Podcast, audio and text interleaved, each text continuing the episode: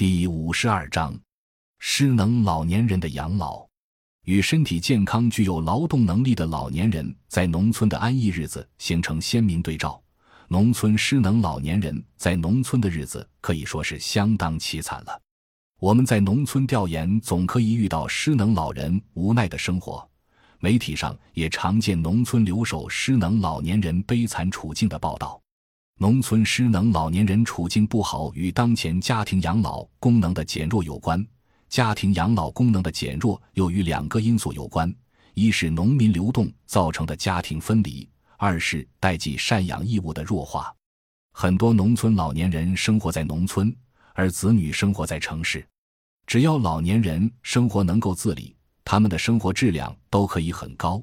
一旦生活难以自理，子女又不在身边，老年人的日子往往就很难过。在农村，子女对老年父母的赡养义务也在弱化。传统时期，农村也有“久病床前无孝子”的说法。在现在劳动力流动的背景下，子女对父母的照料义务就更加弱化。通常，老年人夫妻相互照料的情况占绝大多数。若有一方去世，另外一方失能，就只能由子女来照料。在外工作，子女留家照料失能父母，这种照料的质量一般都比较差。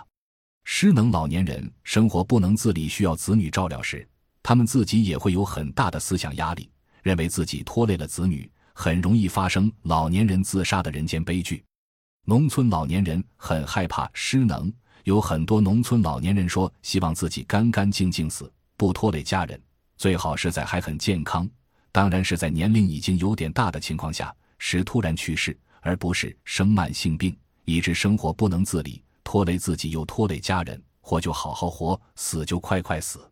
失去生活自理能力的老年人缺少家庭照料，是当前农村老龄化问题中最严重的问题。相反，医疗和经济问题倒在其次。农村合作医疗一般可以为老年人提供基本医疗保障，老年人一般也有一定存款。